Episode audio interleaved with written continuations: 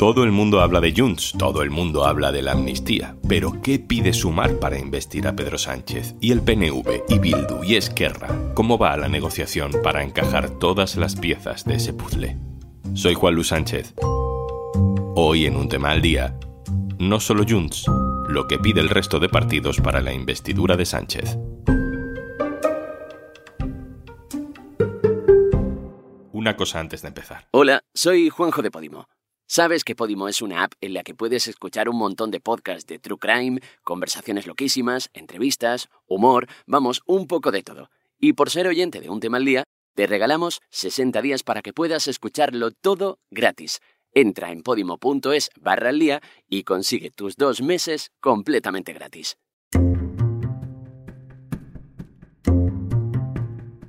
Para alguien que no esté de acuerdo con la amnistía a los que participaron en el procés de Cataluña en el 1 de octubre, es lógico que cualquier detalle, cualquier avance, cualquier crítica merezca toda la atención del mundo.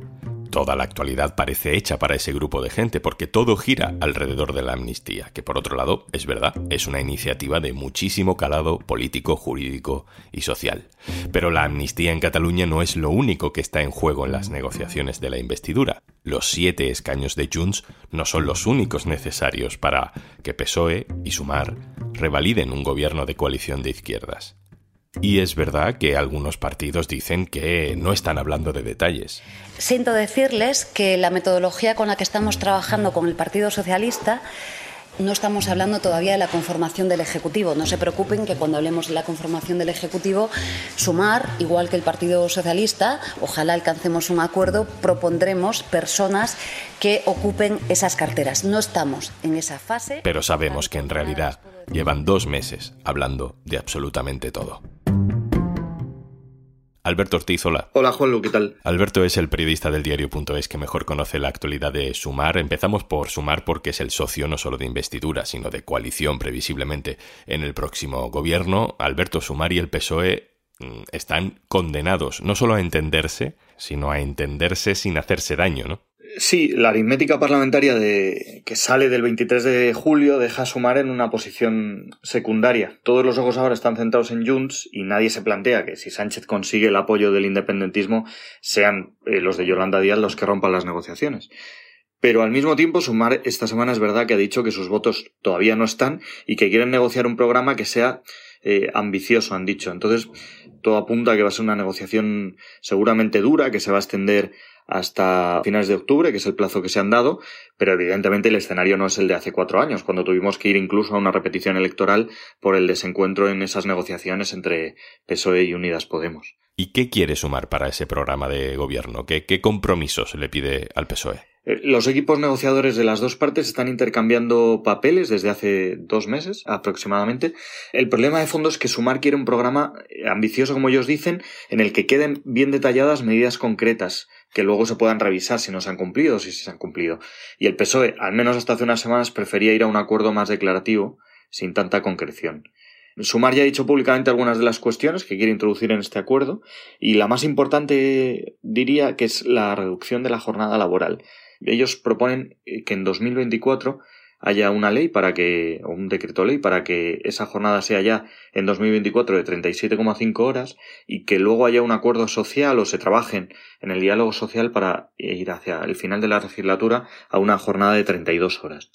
Luego también van a pedir eh, medidas más ambiciosas en vivienda, quieren regular los alquileres turísticos, por supuesto van a pedir blindar en ese acuerdo que haya subidas nuevas del salario mínimo interprofesional y también actuar sobre la cesta de la compra digamos, con topes de precios para frenar eh, la escalada de, del precio de los alimentos. Y luego está eso que dirán que no es importante, pero que todos sabemos que sí lo es, los ministros, los ministerios. Alberto, recuérdanos cuál ha sido hasta ahora esa cuota, esa composición de ministros de Unidas Podemos y de sus corrientes en el gobierno. En 2019 Pablo Iglesias tenía que repartir el gobierno entre su propia formación, eh, Podemos, eh, y luego estaban también Izquierda Unida y los comuns.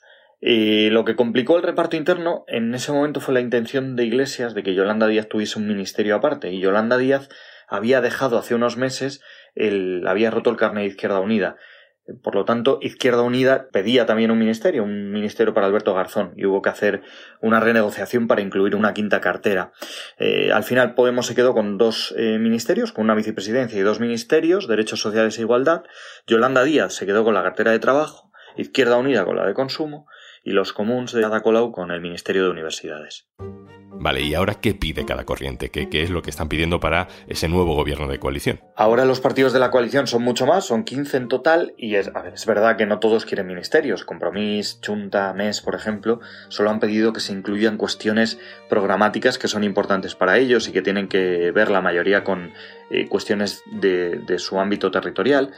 Pero luego, por ejemplo, están Podemos, los Comuns, Izquierda Unida e incluso Más Madrid, que bien en público, bien en privado, han reclamado ya un sitio en el gobierno, un ministerio, vamos. Los de Yone Belarra, por ejemplo, no solo han pedido el ministerio, sino que además han dicho qué ministerio quieren y quién lo tiene que ocupar. Y lo que quieren es que Irene Montero siga siendo la ministra de Igualdad. Y luego, por otro lado, está Yolanda Díaz, como parte de Sumar, que aspira a mantener, lógicamente, su, su cartera de trabajo. Y Yolanda Díaz sería vicepresidenta, claro. Sí, aún no sabemos cómo se va a configurar ese gobierno, cuántos ministerios habrá, ni tampoco cuántas vicepresidencias, pero lo lógico es que en cualquier gobierno de coalición, no solo de, de España, también en el mundo, el socio minoritario tenga una vicepresidencia. Alberto Ortiz, compañero, muchas gracias. Gracias a vosotros. Vamos a cambiar de orilla, vamos a ir al centro del puzzle. José Enrique Monrosi sigue la actualidad del Partido Socialista en el diario.es. Hola, Monrosi. Hola, Juanlu. Pedro Sánchez y su equipo tienen que armar un, buen puzzle y no solo con Sumar, pero vamos a empezar por Sumar porque estábamos hablando de esa negociación eh, que no sé cómo se ve entre Yolanda Díaz y, y Pedro Sánchez desde el lado de Ferraz. Bueno, en el Partido Socialista trasladan la información de que el acuerdo con Sumar está mucho más encarrilado de lo que dicen en Sumar, que entienden que políticamente Yolanda Díaz y su formación política pues intenten mostrarse ambiciosos en la configuración de un programa y también en la elaboración de un gobierno en el que presuntamente va a haber menos ministerios y por tanto menos sillas a repartir. Y ahí habrá que ver finalmente cuántas y cuáles caen para sumar y también pues se está concretando la preparación de un programa de gobierno que se quiere presentar en las próximas semanas durante el mes de octubre y al que además por los avances sociales que pretenden que incluya,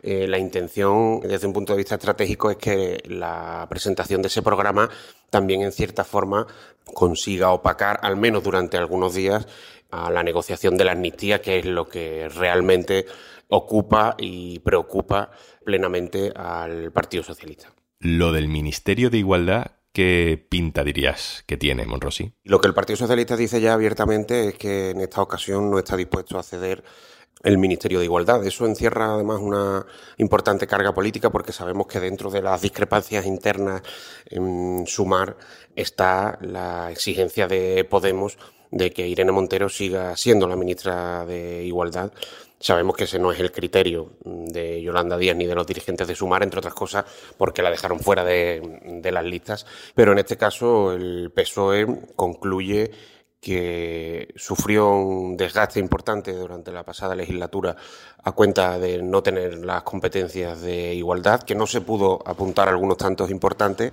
y que mm, sí sufrió el castigo, por ejemplo, de gestiones como la del solo sí es sí. Bueno, como decíamos antes, el puzzle tiene muchas piezas. Eh, ¿Cuál es la estrategia para encajar a PNV, Bildu, Esquerra, Junts, que son partidos además que algunos compiten entre sí? ¿Qué piden los partidos vascos, por ejemplo? En realidad, dentro de las negociaciones que tiene que afrontar el Partido Socialista para investir a Pedro Sánchez, de las dos negociaciones territoriales, Euskadi y Cataluña, por así decirlo, el flanco más fácil, sin duda, para Pedro Sánchez es el flanco vasco, en primer lugar, porque llama la atención que seguramente EH Bildu se ha convertido en uno de los socios eh, parlamentarios más estables y más fiables para el Partido Socialista desde el punto de vista de que su aterrizaje en la vía más pragmática de la política le hace dejar claro que entre un escenario de coalición de derechas, PP Vox, o coalición de izquierdas, Partido Socialista y Sumar, pues no hay contrapartidas políticas que le haga cambiar de opinión y que por tanto van a estar siempre la gobernabilidad de un ejecutivo progresista en el gobierno central, en el Estado. En el Partido Nacionalista Vasco es verdad que en las últimas semanas pues han intentado eh, levantar la voz y alzar la mano para reclamar eh, un protagonismo que siempre han tenido también en los pactos con el Partido Socialista y en la gobernabilidad del país históricamente, tanto con el PSOE como con el Partido Popular, pero hay que recordar que el Partido Nacionalista Vasco gobierna Euskadi gracias al Partido Socialista de Euskadi y que esa alianza también es firme.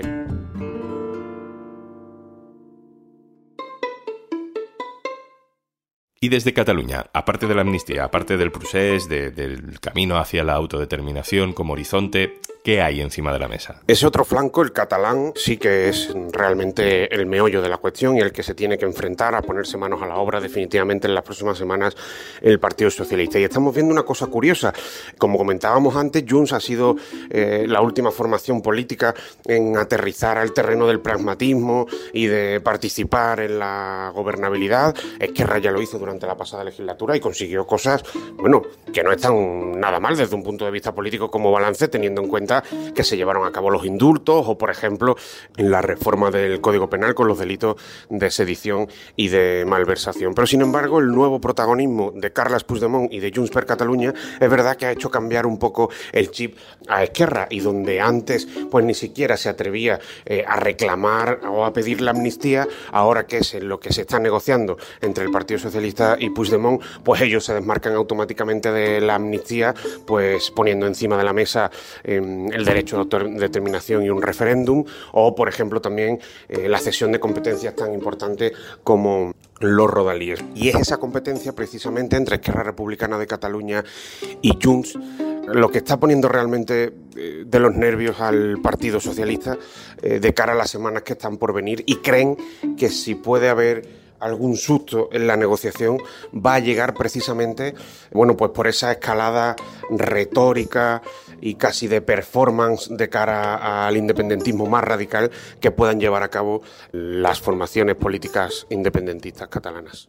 Monrosi, la última, ¿seguimos pensando que todo esto se remata en octubre o ya vamos teniendo dudas? Bueno, todos los elementos que tenemos ahora mismo encima de la mesa nos llevan a pensar que nos vamos a adentrar en el mes de noviembre. Ya Pedro Sánchez y Yolanda Díaz hablaron esta semana de cerrar un acuerdo político entre las formaciones de izquierda durante el mes de octubre y ahora es cuando nos vamos a adentrar por fin en el terreno de la amnistía, que es una cosa que desde un punto de vista político, jurídico, pero también incluso desde un punto de vista eh, comunitario, no se puede abordar en un par de semanas. Por tanto, sí, eh, todo eh, hace indicar que nos vamos a adentrar en el mes de noviembre y que incluso se podrían apurar los plazos legales antes de una repetición electoral eh, para la investidura de Pedro Sánchez.